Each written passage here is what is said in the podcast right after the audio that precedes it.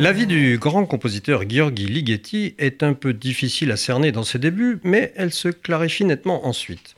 En effet, Ligeti est né en 1923 au sein d'une famille juive en Transylvanie, sauf que cette région, dont les habitants étaient en majorité de langue roumaine, était hongroise jusqu'en 1920, année où elle a été rattachée à la Roumanie.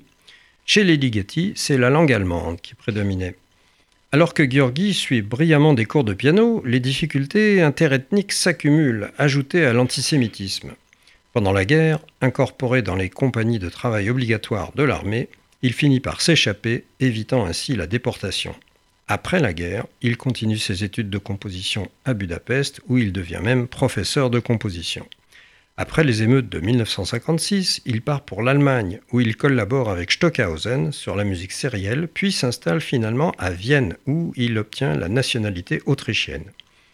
Il enseigne la composition dans plusieurs grandes villes d'Europe. Dès lors, presque chacune de ses œuvres est un événement, que ce soit son premier recueil pour piano Musica Ricercata, ses extraordinaires études pour piano seul, son opéra joué à Paris Le Grand Macabre, ou cette sonate virtuose pour violoncelle seul, dont le second mouvement doit être joué presto con slancio, textuellement en se précipitant.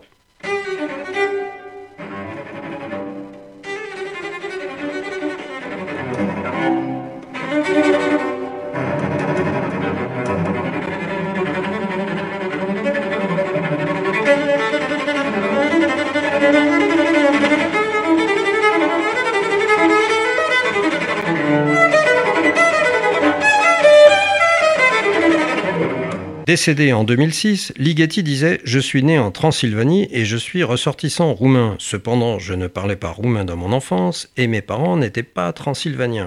Ma langue maternelle est le hongrois, mais je ne suis pas un véritable hongrois car je suis juif. Mais n'étant pas membre d'une communauté juive, je suis un juif assimilé, et je ne suis cependant pas tout à fait assimilé non plus, car je ne suis pas baptisé.